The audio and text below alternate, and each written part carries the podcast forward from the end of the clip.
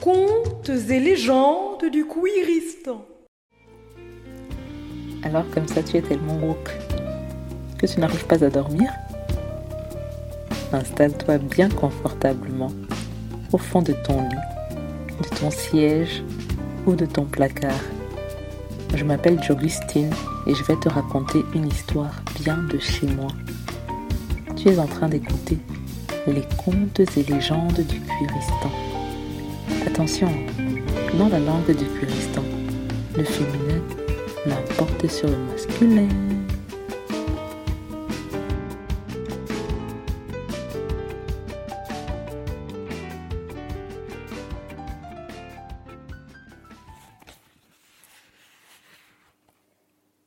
Ansel et Ethel, partie 1, arrondissement du pénis. Il était une fois l'histoire de ma vie en colocation depuis que j'ai déménagé à Pollywood Nord. Je m'appelle Randy, j'ai 32 ans. Euh, attends, non, 33. Merde, cette année 34. Hein. Ah ouais. Bref, je suis non-binaire, gémeaux, ascendant balance, introverti, artiste, binoclarde, demi-sexuel, pan-romantique. J'aime les jolies choses et les personnes gentilles. J'adore les chiennes. Je suis pas fan des chattes. J'ai peur des souris, de la confrontation, de la mort et du vide.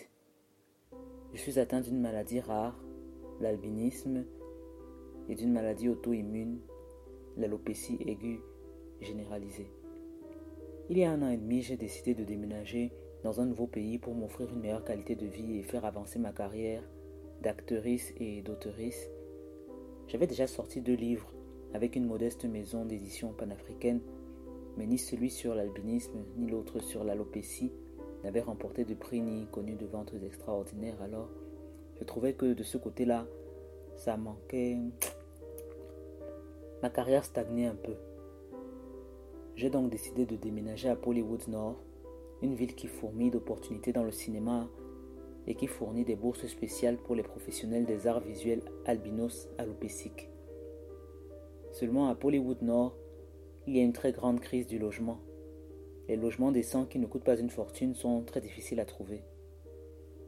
Mais depuis des années, de par mon expérience, et c'est, pas une blague, hein, je suis convaincu que j'ai un super pouvoir celui d'avoir une chance démesurée en matière de logement. Donc, crise ou pas crise, c'était pas mon problème, j'allais déménager à Pollywood Nord.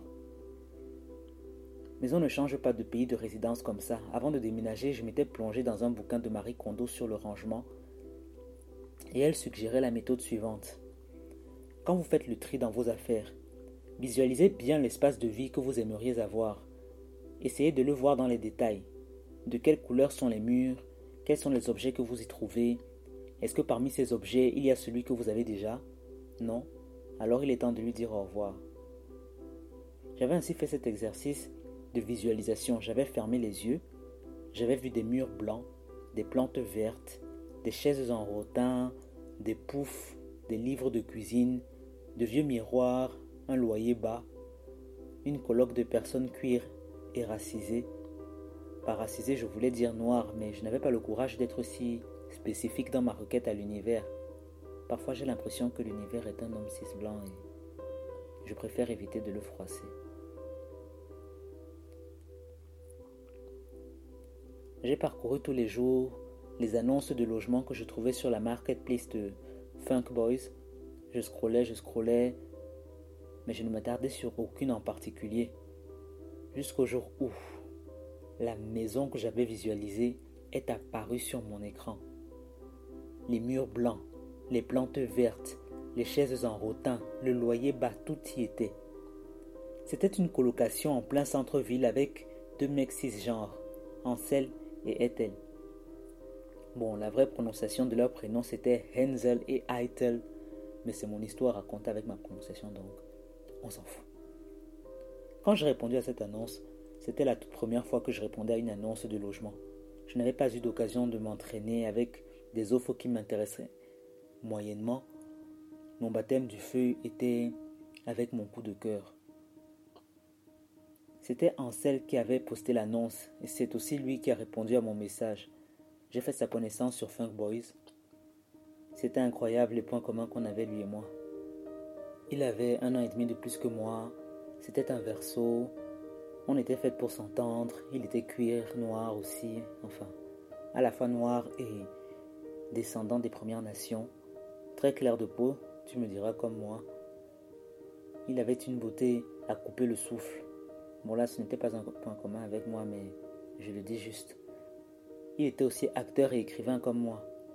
J'étais végétarienne, il était un ancien, un ancien vegan. D'ailleurs, c'est étonnant. Il m'a demandé si je mangeais de la viande quand personne ne regardait parce que lui, à l'époque où il était vegan, il était juste socialement. Nous partageons le même sens de la décoration, la même curiosité intellectuelle et la même fatigue face au racisme systémique. J'adorais l'entendre s'emporter sur ces questions. Il n'avait que le mot réparation à la bouche et ça me faisait plutôt beaucoup de bien. Moi j'étais plus du genre à canaliser ma colère dans mes livres ou sur scène quand il m'arrivait de tester quelques blagues avec un micro et un public. Ansel était bruyant, énergique et très extraverti. Moi j'étais calme, flegmatique et introverti alors je me suis dit que ce ne serait pas une si mauvaise chose que d'habiter avec quelqu'un qui me pousserait à sortir de ma carapace. Le courant est bien passé tout de suite entre Ansel et moi, malgré le décalage horaire et la distance qui nous séparait. J'avais conscience de mon désavantage concurrentiel, de ne pouvoir visiter la colocation, mais tout de même, c'était la maison de ma visualisation, non?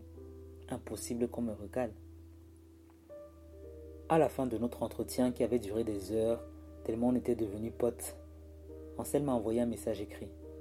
Dans ce message, il m'a dit que son colocataire, Ethel, avait déjà jeté son dévolu sur une autre personne intéressée par la chambre.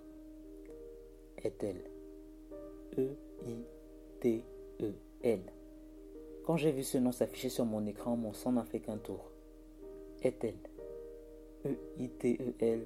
Ça ressemblait à Ethel. E-T-H-E-L. La fille qui m'avait persécuté pendant des années, pendant toutes les années du primaire et du collège, quoi. Ansel avait écrit Je vais tenter de convaincre Ethel d'avoir un entretien avec toi. Mais je te préviens, il est extrêmement introverti. Si ça ne tenait qu'à moi, je t'aurais déjà envoyé le contrat de location. J'ai beaucoup aimé ton profil, j'ai adoré parler avec toi. Je pense qu'on s'entendra très bien. Je n'avais pas insisté. Cette fois, j'allais laisser l'univers prendre la décision à ma place. Après tout, mon super pouvoir n'était pas de décrocher tous les logements que je voulais, c'était de toujours avoir de la chance en ce qui concerne le logement. La date de mon voyage se rapprochait de plus en plus et je n'avais toujours pas trouvé d'endroit où poser bagage quand j'arriverais à Pollywood Nord. Je ne voulais pas prendre d'Airbnb, j'étais catégorique là-dessus. J'allais trouver mon logement définitif, me faire un cercle d'amis définitif, rencontrer mon copain ou ma meuf définitive. Les jours passaient, j'essayais de ne pas repenser à Ansel et à la maison de mes rêves. J'essayais de ne pas céder à la tentation de postuler à la première colloque qui passait. Je continuais de scroller dans l'espoir de trouver un logement qui me taperait encore plus à l'œil en remplissant tous mes critères. J'ai reçu un message d'Ansel dans lequel il me disait qu'elle avait accepté de me rencontrer par visioconférence. Il ne me proposait pas d'heure de rendez-vous, il m'en imposait une. Pas de souci, gars. Beggars are not choosers. J'ai dit oui. Le moment du rendez-vous est arrivé J'étais assez stressé. Le visage peu souriant d'un homme roux et livide est apparu à l'écran. Son regard signalait déjà un ras-le-bol avant même que je n'ai pu dire un mot. Ça se voyait qu'Ethel n'était pas là de gaieté de cœur. J'ai attendu qu'il prenne la parole, mais Ethel a gardé le silence. Au début, j'ai cru que l'écran était figé, mais à un moment, j'ai vu Ethel lever les yeux au plafond, puis me regarder de nouveau. J'ai compris que c'était à moi de parler. Je lui ai dit je sais que tu as jeté ton dévolu sur quelqu'un d'autre et je le respecte. Merci infiniment d'avoir quand même pris le temps de me rencontrer. Est-elle à hausser les épaules, sans rien dire? Alors j'ai poursuivi. Je, je, je, je, je, vois que tu es roux. Je, je ne sais pas si Ansel t'a dit, mais je suis autoriste. Mon premier livre, c'est une biographie. C'est un essai. C'est c'est un essai autobiographique qui parle de comment le réchauffement climatique contribue à l'exclusion des personnes les plus pauvres en mélanine. L'industrie du, médicament ne fait rien face à la montée des cancers de la peau. Je, Purée le stress. Je m'en mêlais les pinceaux. Et le fait qu'elle posait sur moi un regard fixe et inexpressif ne ça ne m'aidait pas à me détendre. J'ai pris une grande inspiration et je me suis massé les yeux avant de poursuivre avec ma dernière carte. Je suis très introverti moi aussi. C'est horrible les entretiens pour trouver un logement en colocation. C'est à mi-chemin entre un premier encart et un entretien d'embauche. Ce qui est très angoissant, c'est que tu scrolls, tu scrolls, tu vois passer des annonces qui ne te disent rien. Après, tu vois des photos qui correspondent précisément à ce que tu recherches. Ton cœur fait boum. Tu t'y vois déjà. Tu l'aimes cet endroit. Tu veux habiter dans cet endroit. Tu as lu dans l'annonce les descriptifs de tes futurs colloques. Tu as hâte de les rencontrer. Mais en fait, rien de tout ça ne compte. Parce que ce qui compte, c'est ce que l'autre aura pensé de toi. À partir du fragment de toi qu'elle aura pu entreapercevoir dans les mots que tu as choisi de formuler dans l'état mental et physique dans lequel tu te trouvais à cet instant T où tu les formulais. Et ça, ça tu ne le maîtrises pas. Les lents battements de cils de m'indiquaient que l'écran n'était pas figé et qu'il continuait de m'écouter. Quelle frustration. Je n'avais pas la réaction à laquelle je m'attendais. C'était quand même un extrait de mon premier livre, Arrondi, il faut souffrir pour être foncé, que je venais de réciter. Ce passage fonctionnait d'habitude. Mais là, non. Apparemment. Et comme elle ne disait toujours rien, j'ai poursuivi. Je cherche juste une colocation de personnes bienveillantes. Moi, quand une personne dit du mal de quelqu'une que je connais, quand elle a le dos tourné, c'est un red flag direct. Je veux être entouré de gens véritablement gentils, de personnes ambitieuses qui ont fait le choix d'être heureuses et qui aiment quand les autres le sont aussi. Je peux te poser une question? M'interrompit elle Oui, oui, bien sûr. Tu le gardes pour nous, hein. Qu'est-ce que tu penses de Hansel? Je me suis demandé s'il avait bien écouté ma phrase sur le red flag. Si c'était une blague ou une sorte de test. Et elle semblait attendre une réponse. Je lui ai répondu. Je le trouve très sympa. On a vraiment accroché. Il est très souriant, très... Je veux dire, m'interrompit-il de nouveau. Que penses-tu de... de notre relation entre Hansel et moi?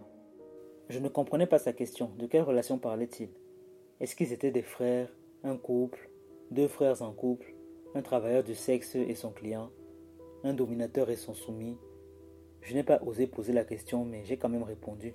J'ai eu l'impression qu'il s'occupait de toi comme un grand frère, en postant l'annonce, en gérant les visites, en t'épargnant tout ça, en te consultant d'abord pour que tu me rencontres. Est-elle a souri pour la toute première fois et là, à ce moment précis, j'ai réalisé que lui aussi était incroyablement beau gosse. Une pensée m'a traversé l'esprit. Et si Ansel et Ethel étaient en mauvais termes? Alors j'ai essayé de rattraper le tir. Mais je dois t'avouer que je fais plus confiance à ma deuxième impression qu'à la première. Ethel poussa comme un soupir de lassitude et mit fin à notre conversation en disant j'ai du travail. Quand j'ai raccroché le téléphone, je ne savais plus où me mettre. Je suis resté figé un instant, rongé par l'incertitude. Est-ce que j'avais foiré l'entretien? J'ai reçu sur le réseau social un message d'Ancel qui me disait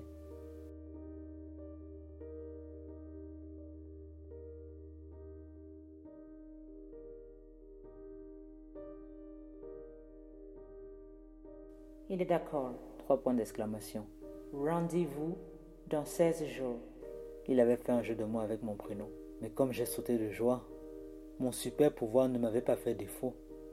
À partir de là, j'ai commencé à échanger tous les jours avec Ansel, qui était vraiment incroyablement sympa. Il me refilait des bons plans pour trouver un matelas pas cher. Il m'avait déjà mis de côté un sommier qu'il avait en rab.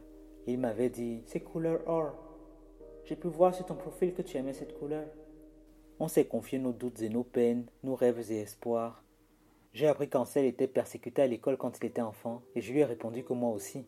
Mais Ansel insistait que mais lui, il pensait beaucoup au suicide. Et moi, comme je ne voulais pas me lancer dans une compétition morbide, bah j'ai déclaré forfait. On a continué à s'écrire beaucoup, à se laisser des notes vocales. Quand j'allais me coucher et qu'il était encore tôt de son côté, il me souhaitait une bonne nuit et terminait par Rendez-vous dans douze jours. Et le lendemain, Rendez-vous Dans onze jours, ça l'amusait de faire des jeux de mots avec mon prénom. Un jour, j'ai osé lui confier.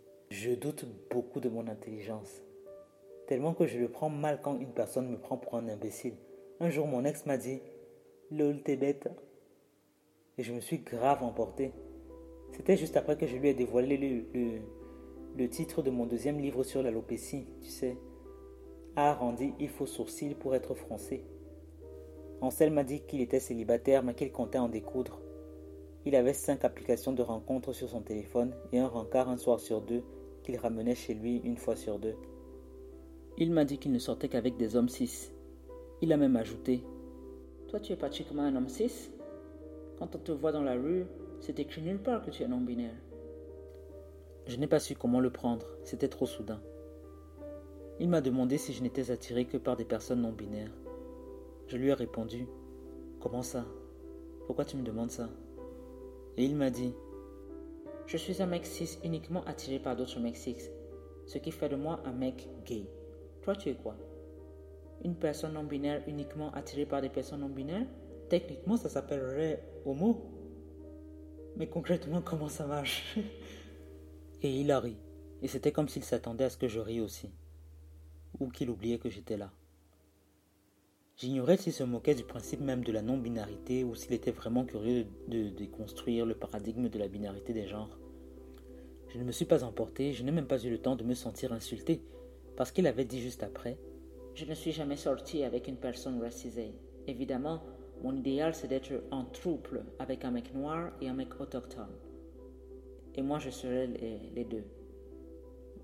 Mais j'aime tellement les noirs et les peuples autochtones, je les aime d'une façon collective et viscérale.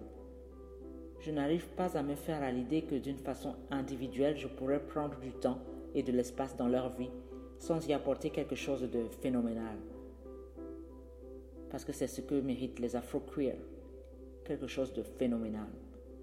Et ça me met une pression de ouf, et si je n'avais rien de phénoménal à offrir. À cause de ça, je ne suis jamais sorti avec une personne racisée de ma vie, c'est tant mieux parce que dans tous mes rencarts, je joue la carte raciale et je ne paye pas un seul centime. C'est ma façon à moi de collecter l'argent de reparations. J'étais heureuse de m'être déjà fait un ami. C'était l'un de mes plus grands rêves. Certaines personnes rêvent du grand amour et j'en fais partie même si ça me fait peur, on va dire, de me l'avouer. Mais moi j'ai toujours galéré pour me faire des amis et surtout pour les garder.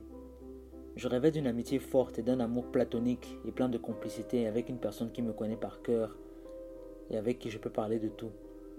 Je ne demandais pas une bande de potes comme dans Seinfeld ou Friends ou Sex and the City. C'est fini ça j'ai compris que c'était complètement irréaliste et fabriqué. Je demandais une âme sœur, mais vraiment sœur quoi. Pas le genre de sœur avec qui on couche. Je voulais ce qu'Ilana et Abby avaient dans la série Broad City. Ce que Issa et Molly ont dans Insecure. Ce que Timon et Pumba ont dans Le Roi Lion, des potes quoi. Mais toute ma vie, je m'étais toujours senti mise de côté dans la vie des autres.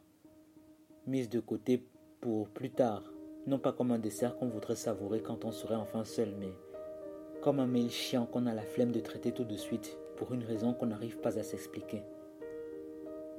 J'essayais de ne pas rejeter la faute sur mon physique, car contrairement à ma grande sœur, je ne me suis jamais trouvé moche. Je rejetais la faute sur tout mon être.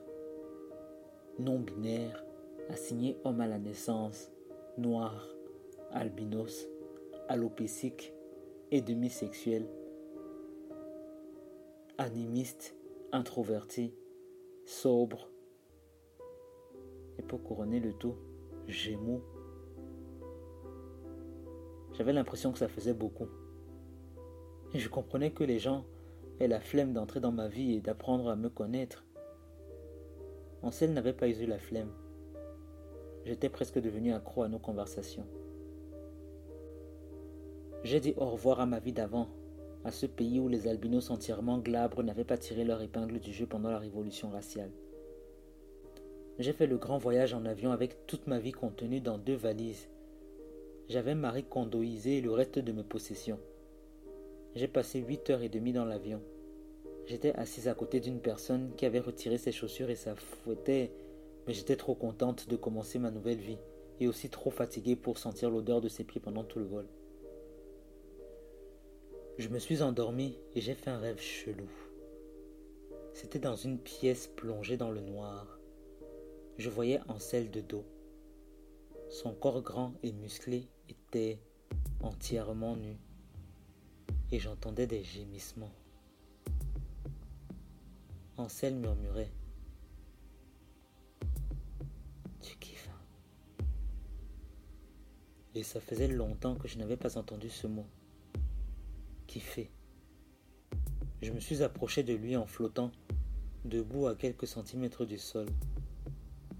Et c'est là que j'ai remarqué l'énorme marmite en bronze remplie de haricots rouges était en train de bouillir. Au-dessus de la marmite, Ansel était debout derrière Ethel, qui était beaucoup plus petit que lui. Ethel était nu aussi. Il avait les yeux fermés et Ansel le branlait par-dessus la marmite. Seulement, plus il le branlait, plus son pénis s'allongeait. Et il n'arrêtait jamais de s'allonger comme de la chair à saucisse qu'on embosse dans un boyau. Je voyais un pénis de plusieurs mètres de long faire déborder la marmite de haricots rouges. Et Ethel hurlait de plaisir et de douleur. À mon réveil, je me suis précipité vers les toilettes de l'avion.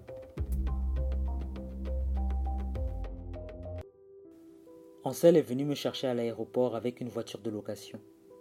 Il portait une pancarte qui disait Rendez-vous dans mes bras. J'étais super ému.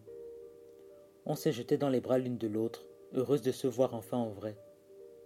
Ansel m'a conduite jusqu'à mon nouveau domicile et j'étais estomaqué lorsque je me suis tenu devant une petite maison rustique et bohème, isolée dans une allée qui s'appelait Wow, l'allée Makosa les petits miracles de l'univers sont fascinants.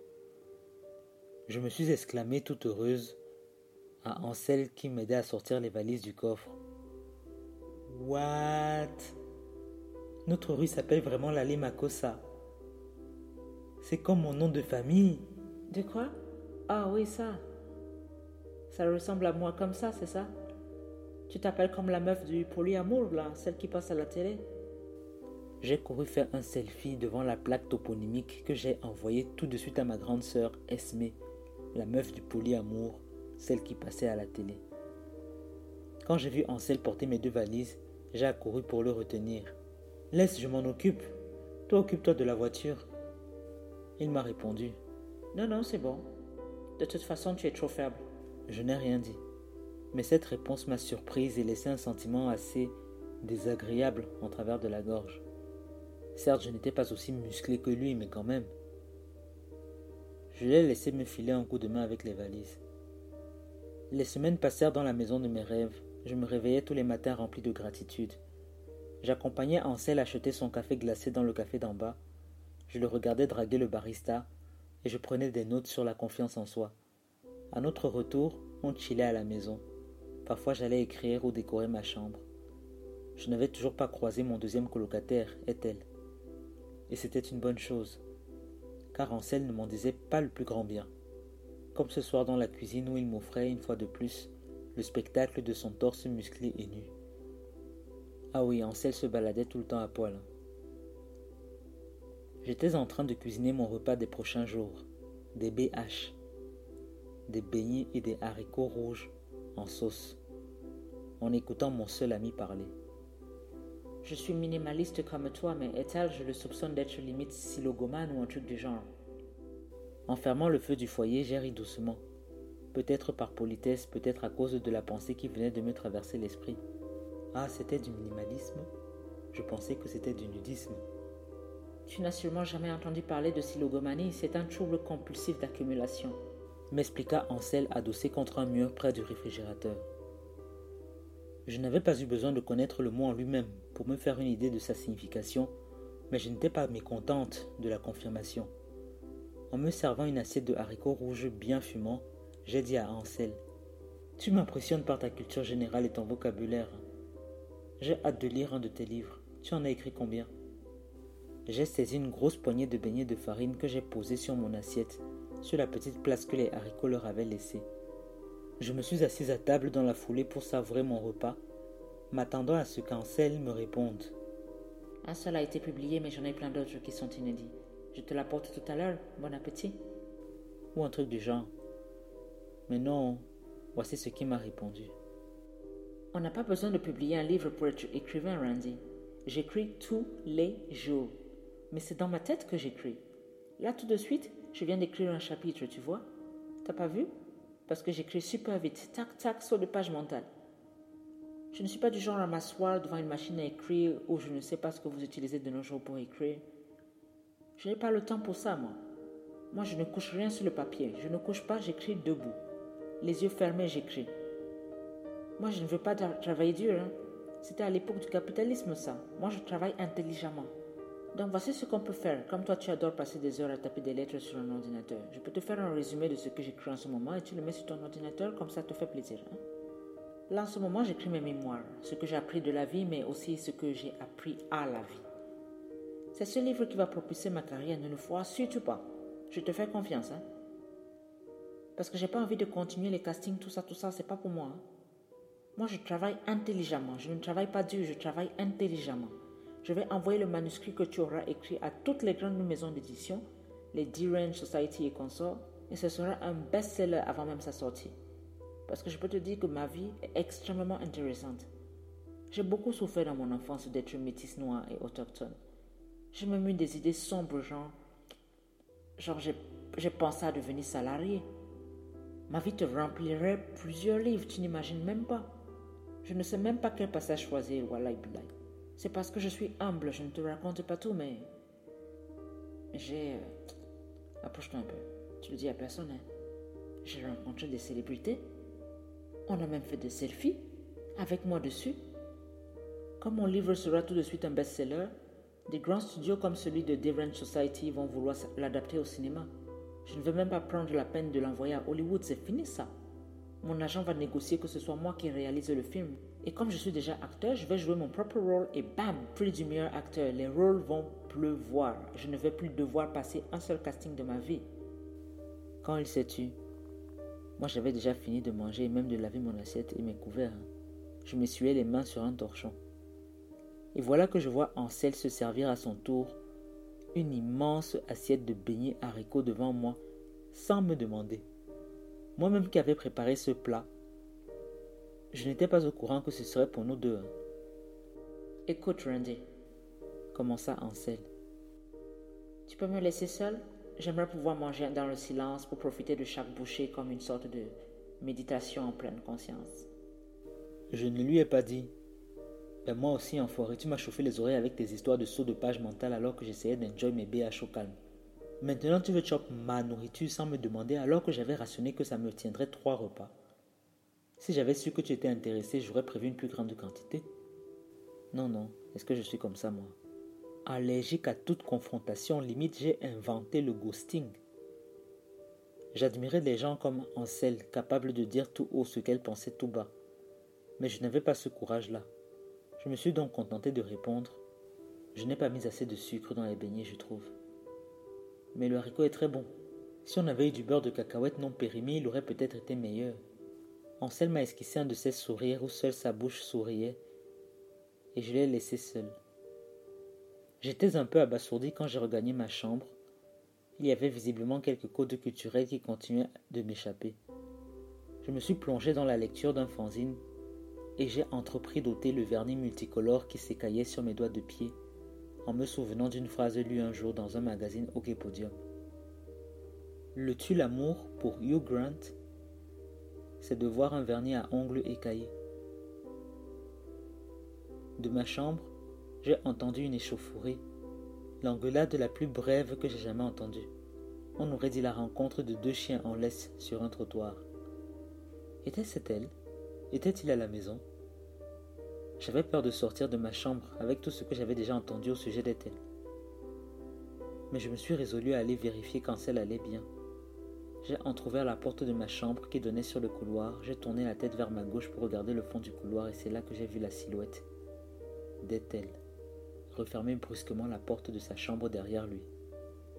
Je suis sorti de ma chambre et je suis allé à droite, direction la cuisine où Ansel était encore, tout seul, torse nu, les bras le long du corps, les poings serrés. La casserole de haricots rouges était renversée par terre. Quand Ansel me vit, il se précipita vers moi d'un air apeuré et il passa ses bras autour de mon cou. Oh Randy, s'exclama-t-il au bord des larmes. Heureusement que tu es là et elle est complètement fou. Qu'est-ce qui s'est passé? demandai-je, totalement confuse, dégoûtée de voir mes six heures de haricots sans cocotte minute par terre. Je n'étais pas habitué à avoir Ansel si près de moi. Il sentait l'huile de coco dans laquelle j'avais frit les beignets. J'ai essayé d'en faire abstraction. Mais faire abstraction de l'odeur nourrissait l'attraction. Et comme je ne voulais surtout pas être attiré par mon colloque, j'ai fait de mon mieux pour produire dans mon cerveau des images de souris et de rats enchevêtrés. Et ces images suffirent à tempérer toute montée de sang. Ansel m'a répondu dans un murmure, en plongeant son regard dans le mien et en me caressant la nuque avec ses mains derrière mon cou. Dangereux. Il va falloir s'en débarrasser. Je n'en croyais pas mes oreilles ni la sensation du slip d'Ancel contre mon bas-ventre. Je comprenais encore moins la caresse dans ma nuque. J'étais certes demi-sexuel et Ansel indéniablement attirant. Tout mon être me disait dans un hurlement sourd de ne pas développer d'attirance romantique à son égard. Quelque chose en lui ne tournait pas rond. Un je ne sais quoi qui me laissait considérer l'éventualité que j'avais affaire à un pervers narcissique contrôleur et manipulateur. Mais pas n'importe quel pervers narcissique contrôleur et manipulateur. Un pervers narcissique contrôleur et manipulateur gosse torse nu qui me caressait la nuque. Ansel retira ses bras de mon cou en continuant de me regarder dans le blanc des yeux. C'est alors que je me suis souvenu, pour la première fois, du rêve que j'avais fait dans l'avion. Je devenais tout dur moi aussi. Ma tête disait Non Et mon corps disait Oui. J'ai murmuré Je suis demi-sexuel. Et Ansel a baissé les yeux vers mon entrejambe. Et ta tube Elle est prévenue que tu es demi? Parce que là, elle m'a plutôt l'air d'être trois Demi-sexuelle en scène. Je n'ai d'attirance sexuelle qu'envers les personnes avec qui je ressens un lien émotionnel fort. Et Ansel a levé les yeux au ciel et a ri. Oh mon Dieu. Quand ce n'est pas non-binaire, c'est demi-sexuel. Toujours à inventer des catégories histoire d'appartenir à quelque chose. Randy, tout le monde est non-binaire, tout le monde est demi-sexuel, tu es, juste, tu es juste normal. Et c'est là que je me suis jeté sur sa bouche pour l'embrasser et le faire taire. À mon grand étonnement, Ansel embrassait sans la langue. C'était incroyablement frustrant. Je n'aurais jamais imaginé qu'un mec aussi beau embrasse aussi mal. Il m'a retourné brutalement et a glissé sa main dans mon short. Je regardais les haricots rouges renversés sur le sol de la cuisine. C'était ironiquement un rêve devenu réalité. Ansel arrêta de me branler et m'ordonna de me mettre à genoux. Je me suis retrouvé les deux genoux dans les haricots. La sauce couleur chocolat me noircissait les tibias. Ansel s'est tenu face à moi, toujours en slip, raide comme un string. Je ne quittais pas son string des yeux. Il m'a dit Enlève ton short. J'ai hoché la tête et j'ai enlevé mon short. Je lui ai demandé avec une petite voix. Tu veux enlever mon t-shirt aussi? C'est mon slip. Et il a gueulé. Quoi?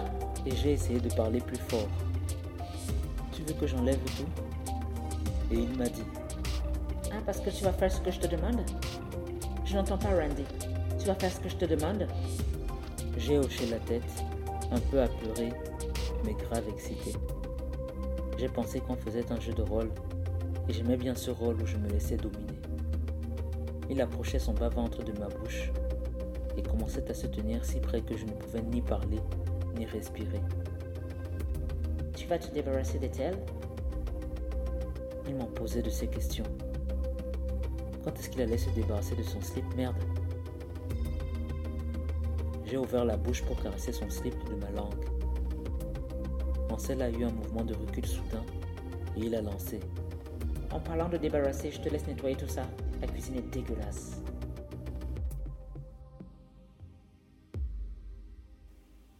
Et il est parti.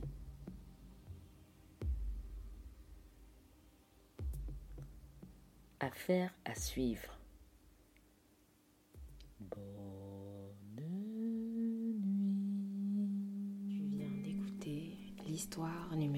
1312 des contes et légendes du Kouéristan. Un podcast produit par Dirange Society. Tous les textes sont écrits par Joe Gustine. La chanson que tu entends s'appelle The Quest. Elle est tirée de l'album African Time de Gwen et Tiana.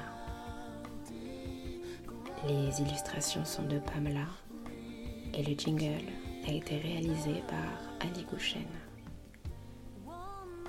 Je t'invite à nous laisser un avis sur iTunes, à nous mettre 5 belles étoiles et à partager cette histoire avec toutes les personnes qui t'aiment ou n'arrivent pas à dormir.